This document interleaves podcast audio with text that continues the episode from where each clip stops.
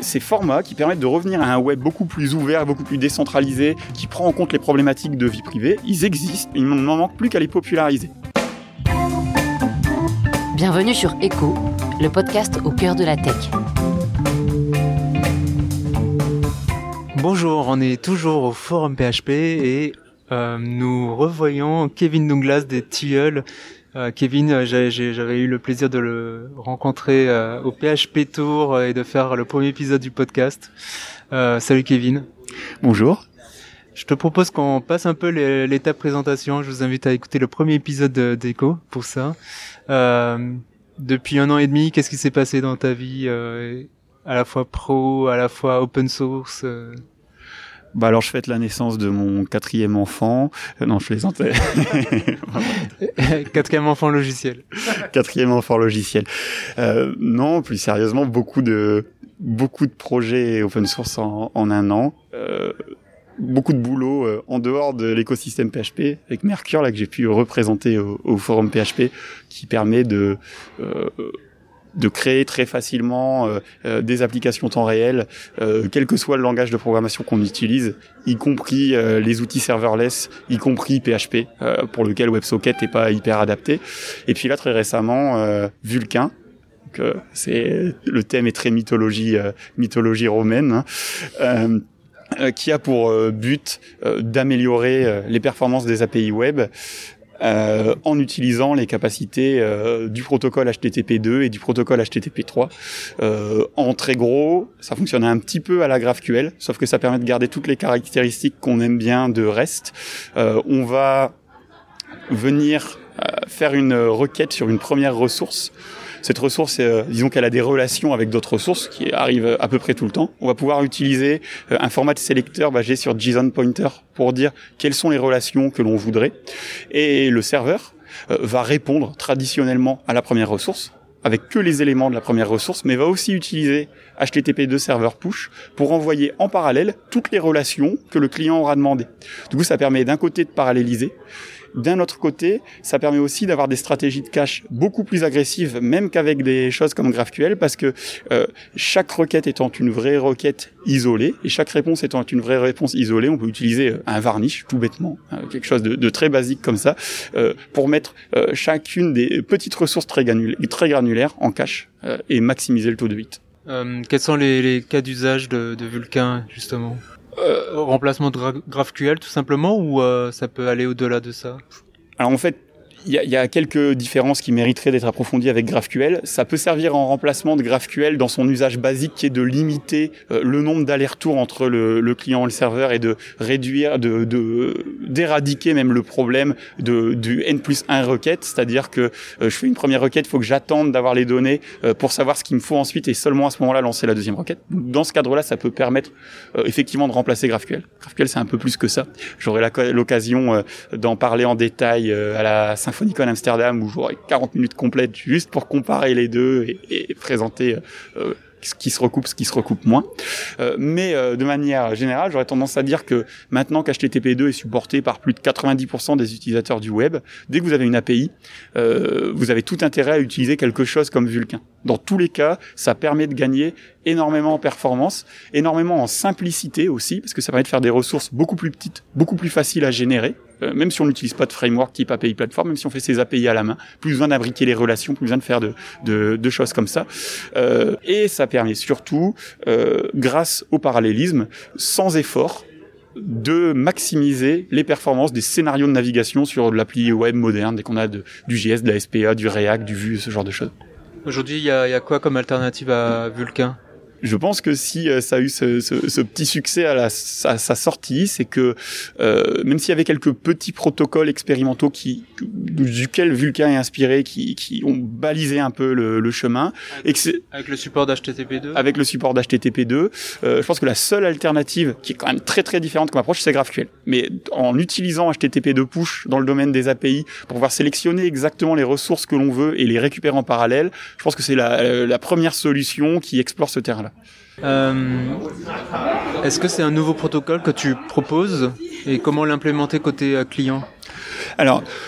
C'est un protocole, si on veut, on va dire pas au sens noble du terme, ça n'a rien à voir avec euh, les spécifications de IP ou, euh, ou de TCP ou de, ou, de, ou de ce genre de protocole réseau bas niveau, mais c'est euh, une convention de, de, dialogue entre un client et un serveur. Donc en ce sens-là, c'est un protocole. GraphQL. Ouais, voilà, minimaliste, beaucoup plus petit que GraphQL, mais oui, dans, dans, dans ce sens-là, c'est un, un format de requêtage et un petit protocole. Et euh, c'est une spécification qui, comme Mercure, euh, est une spécification ouverte qui a été contribuée à l'IETF et qui, euh, si le, processus de standardisation va jusqu'au bout, a vocation à devenir une RFC. Tu peux nous dire ce que c'est l'IETF Alors, l'IETF, c'est Internet Engineering Task Force, et c'est le comité, l'organisation euh, qui est garant de la spécification des protocoles ouverts qui régissent Internet. C'est par exemple eux qui euh, éditent et standardisent euh, IP, TCP, HTTP. Ce que garantit cette organisation, c'est que les protocoles qui régissent Internet et le web soient ouverts, soient conçus pour l'interopérabilité, soit conçu pour être agnostique euh, des différents éditeurs, des différents vendeurs, et euh, euh, qu'il n'y ait pas de conflit d'intérêts, etc., qui sont qui pourraient nuire à, à l'ouverture et à l'usage d'Internet. Donc là, on parlait du protocole Vulcain, mais le protocole Mercure, tu l'as proposé également? Alors en fait, pour les, les deux projets, suivent exactement le même schéma. D'abord, une spécification ouverte que tout le monde peut implémenter et qui est contribué, proposé à l'IETF et euh, où je vais faire mon post, qui ont actuellement le statut d'internet draft. Il faut savoir que tout le monde peut publier un internet draft sous tenté qui euh, euh, la, la, la, conséquence de l'internet draft, c'est qu'on donne ce protocole à la communauté du web et que de fait n'importe qui peut l'implémenter. Les deux Vulcain comme Mercure ont actuellement le statut d'Internet Draft. Et les deux, euh, j'aimerais bien à terme qu'ils deviennent une, une RFC, c'est-à-dire un vrai standard du web. Et pour ça, il y a tout un processus géré par des comités de l'IETF de normalisation. Euh, on n'en est pas encore à ce point-là, ni pour Vulcain ni pour Mercure. Les deux projets on viennent aussi avec une implémentation de référence euh, de la spécification. pour Mercure, c'est le hub Mercure qui est un serveur écrit en Go qui implémente 100% du protocole. Et pour Vulcain, c'est un, un, serveur gateway, un reverse proxy qu'on va pouvoir mettre en frontal de n'importe quelle API et qui implémente le protocole Vulcain. Et ces deux projets, donc à chaque fois, sont séparés, sont séparés en deux grandes parties. La spécification à l'IETF d'un côté, une implémentation de référence open source disponible sur GitHub de l'autre. Alors, question un peu plus politique. Euh, ça, arrive euh, concrètement, euh, comme tu disais, c'est une alternative à GraphQL. Est-ce que pour toi, c'est aussi pour quitter un peu les, ce que propose Facebook? Donc GraphQL est, supporté par Facebook, donc il y a, un problème de gouvernance peut-être. Je t'ai vu pas mal réagir à ça sur Twitter. Euh, il y a effectivement, euh, je pense que euh, Facebook, les les GAFAM de manière générale, hein, de toute façon, mais Facebook en particulier, pose un, un, un gros problème et remet en cause le modèle de conception initiale du web, qui est un outil qui est fait pour être décentralisé, résistant à la censure, permettre le partage libre des, des, des, différentes opinions, etc. Là, un truc comme Facebook, ça a vocation à agréger toutes les données, à les centraliser à un seul endroit et on voit que ça pose clairement des problèmes éthiques. On peut parler de euh, euh, l'élection de Trump qui a été euh, permis, rendu possible, peut-être un peu manipulé via la publicité personnalisée envoyée par Facebook. On peut aussi parler dans, dans, dans différents pays, dans différents pays où, il y a des luttes sociales et en France en particulier où Facebook à un moment décide de manière unilatérale, alors qu'il n'y a pas de violation des lois de ces pays-là, de censurer des contenus. Donc ça c'est quelque chose d'hyper problématique. Euh, maintenant, Vulcain euh, s'attaque que de manière indirecte à ça. Si ça a été, euh, si Vulcain, si j'ai sorti Vulcain, c'était pas ta motivation première. Alors.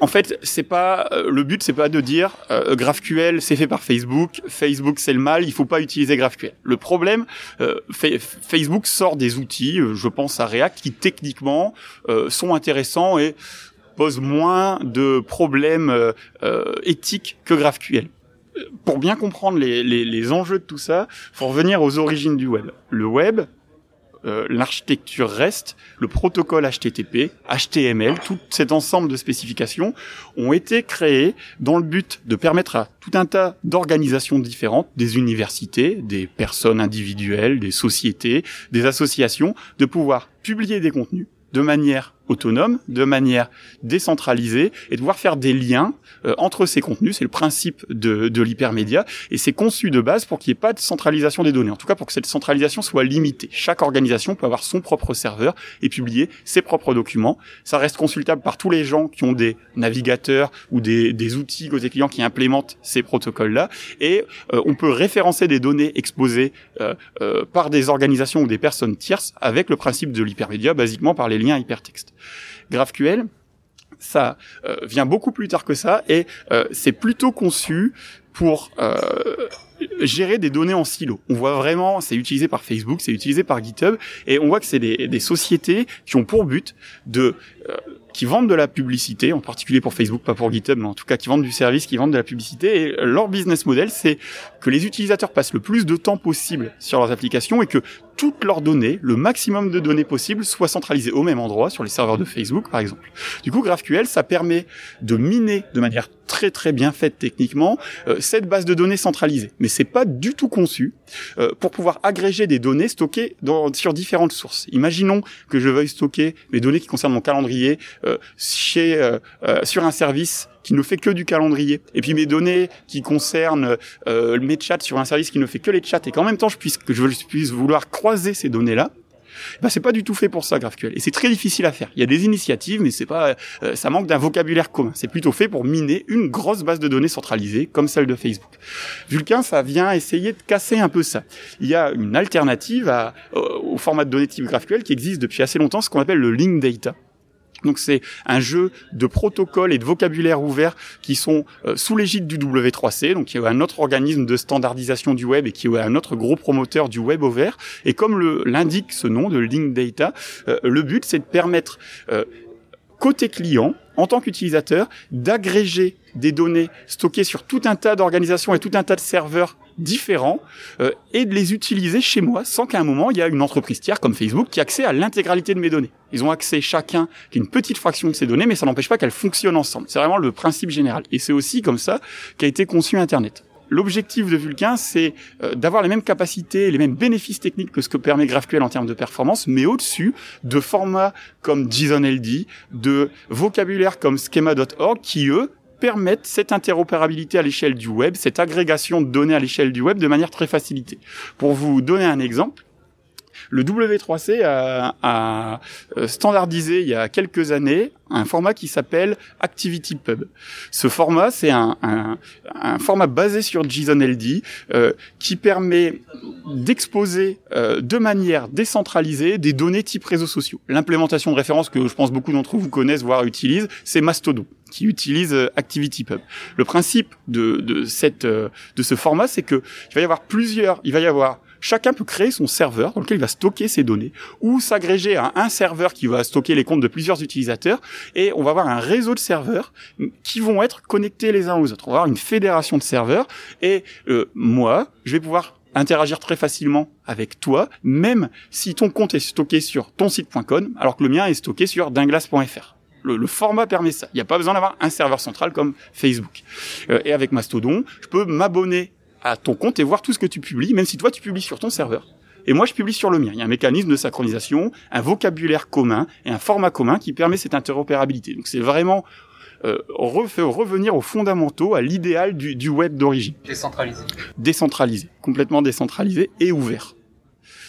Et sur lequel tu as le contrôle complet de tes données. Personne ne peut décider, à part toi, de mettre hors ligne tes contenus. Alors que Facebook, il lui suffit de demander à son modérateur de le faire et il peut mettre hors ligne tes contenus. Du coup, c'est ces formats qui permettent de revenir à un, web beaucoup plus ouvert, beaucoup plus décentralisé, euh, qui prend en compte les problématiques de vie privée. Ils existent. Il manque plus. Il y a déjà des implémentations de référence. Il, il n'en manque plus qu'à les populariser.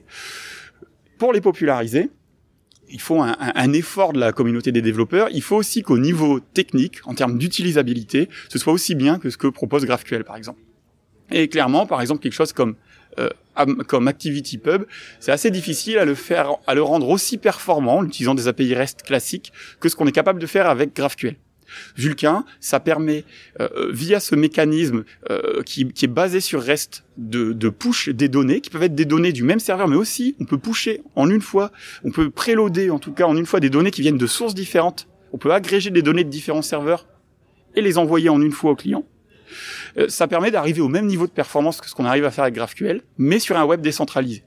C'est vraiment l'un des gros enjeux éthiques euh, de, de quelque chose comme Vulcain, c'est de euh, tirer vers le haut au niveau technique les outils qui existent déjà et qui permettent de, de sortir euh, de l'étau de, de, des Facebook, Amazon, Google et compagnie. Ça, cette dimension éthique, un peu politique aussi, tu, tu en parles dans tes conférences comme euh, vous pouvez le voir, parce que c'est encore un peu brouillon, c'est quelque chose que je veux faire, qui a vraiment été euh, ce pourquoi le, le, format a été conçu. Il y a deux raisons. Euh, la première, c'est améliorer les perfs de manière générale, et la deuxième, c'est le faire dans une manière qui est compatible et qui favorise le web décentralisé. C'est vraiment les deux grands objectifs de, de Vulcain. et c'est quelque chose sur lequel je souhaite insister. Il y a un signe que les plus attentifs d'entre vous auront peut-être remarqué, c'est que tous les exemples dans les schémas officiels sur Vulcain les, les, formats de données qui sont utilisés, c'est du ActivityPub.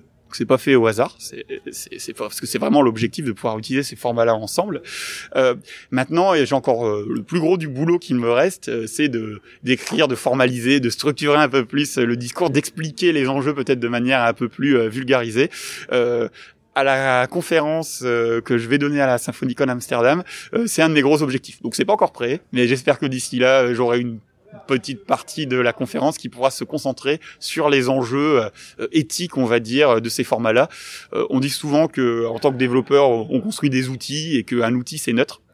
Euh, un marteau, c'est peut-être neutre, ça reste à voir. Une bombe atomique, ça l'est clairement pas. Et du coup, faire attention avec les technologies qu'on crée. Elles, elles, elles servent des, des, des intérêts euh, euh, philosophique, éthique, positif ou négatif. Euh, hein, les outils euh, ont une connotation et peuvent avoir un objectif euh, beaucoup plus large qu'être un simple outil. du coup, c'est ce que je vais essayer d'expliquer lors de cette conférence et ensuite je la publierai bien sûr. Il y a un levé de bouclier aussi de la communauté open source sur l'utilisation de, le, de, de, code open source dans dans des armes, des, notamment chez les militaires aux États-Unis. Ouais, il y a aussi euh, des levées de boucliers euh, dans les chez les travailleurs, les développeurs de l'informatique, euh, en particulier chez GitHub, où beaucoup de, de salariés de chez GitHub se sont révoltés contre les contrats passés avec l'ICE, qui est l'équivalent de la PAF, la PAF française, qui participe à la la mise en camp de d'immigrés et puis la, la, séparation de familles aux États-Unis. Effectivement, il y a aussi eu des employés de chez Microsoft et de chez Google euh, qui euh, euh, ont lancé des mouvements contre l'utilisation des technologies de machine learning, en particulier à des fins militaires, policiers, de, de fichage, etc.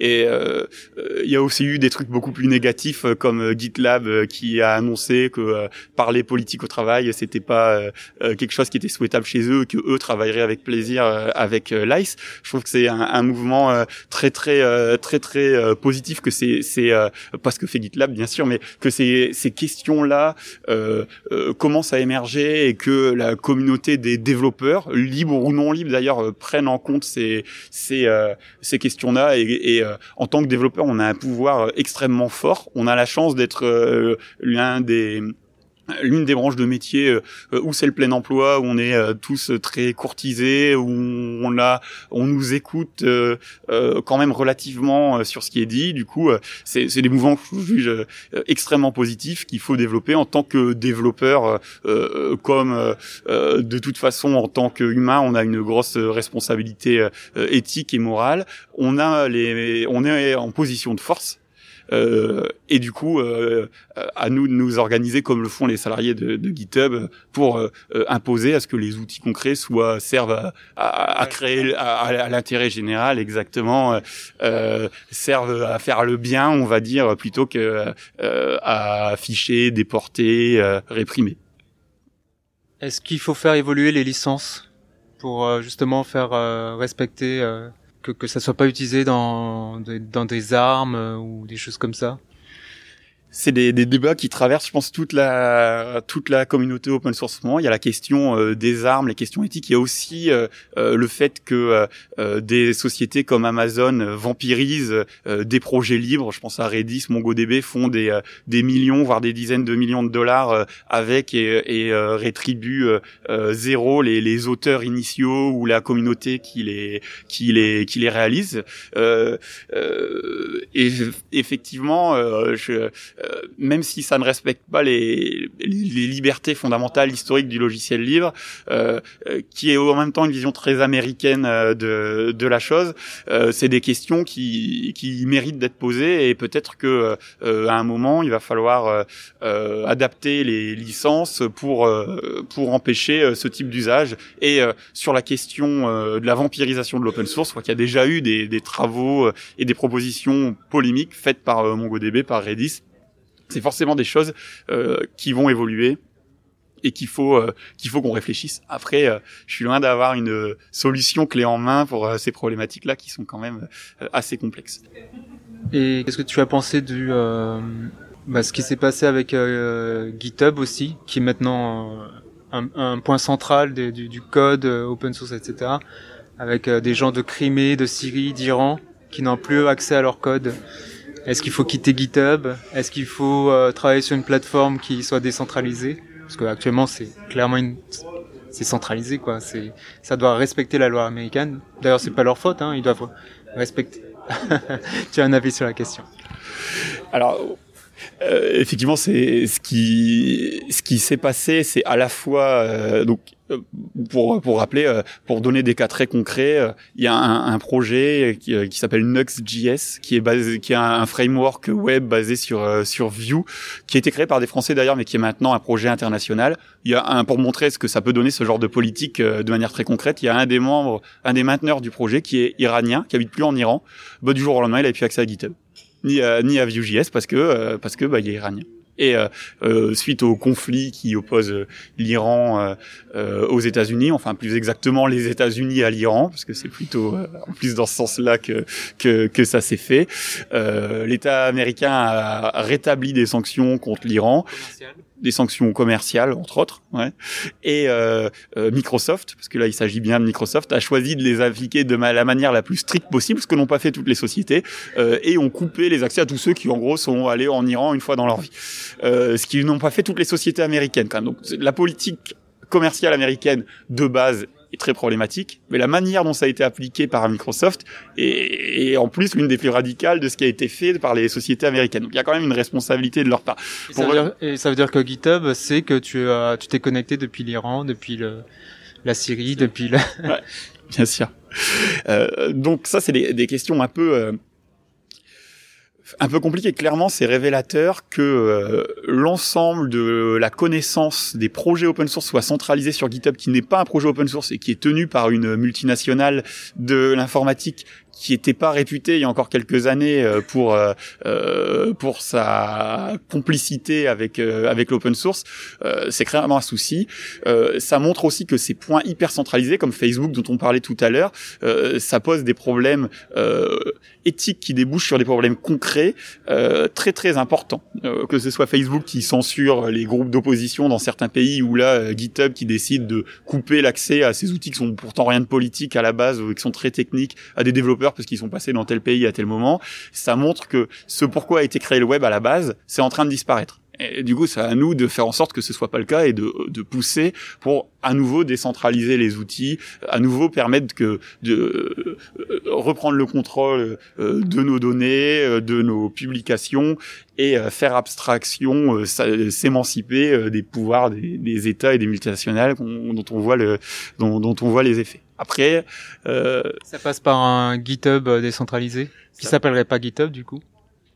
Ça passe certainement par un GitHub décentralisé qui s'appellerait pas GitHub. A priori, vu ce qu'on a dit juste avant, peut-être pas GitLab non plus. Enfin, en tout cas, faut, faut, faut... après le, le, le, code est probablement. Framagit le code est probablement euh, réutilisable. Framagit, c'est beaucoup plus euh, éthiquement parlant, c'est ça, ça correspond beaucoup plus au genre de truc qu'on devrait pousser, effectivement, je pense.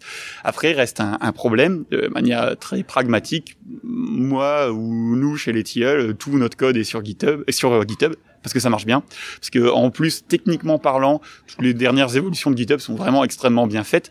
Il euh, y, a, y, a, un travail qui est compliqué, qui que pour que euh, pour pousser le web décentralisé, pour que euh, ça prenne, pour que ça marche. Euh, les, les, les, belles idées, c'est une chose qu'il faut pousser, qu'il faut avoir, qu'il faut expliquer. En même temps, il faut que ce soit aussi bien, voire mieux, que que ce que font les, les outils centralisés. C'est un peu l'idée de, de Vulkan, c'est de faire aussi bien voire mieux que GraphQL.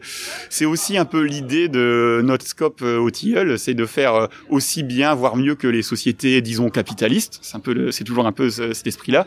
Si on veut pouvoir créer une alternative décentralisée à GitHub, euh, c'est quelque chose qu'il faut qu'on fasse.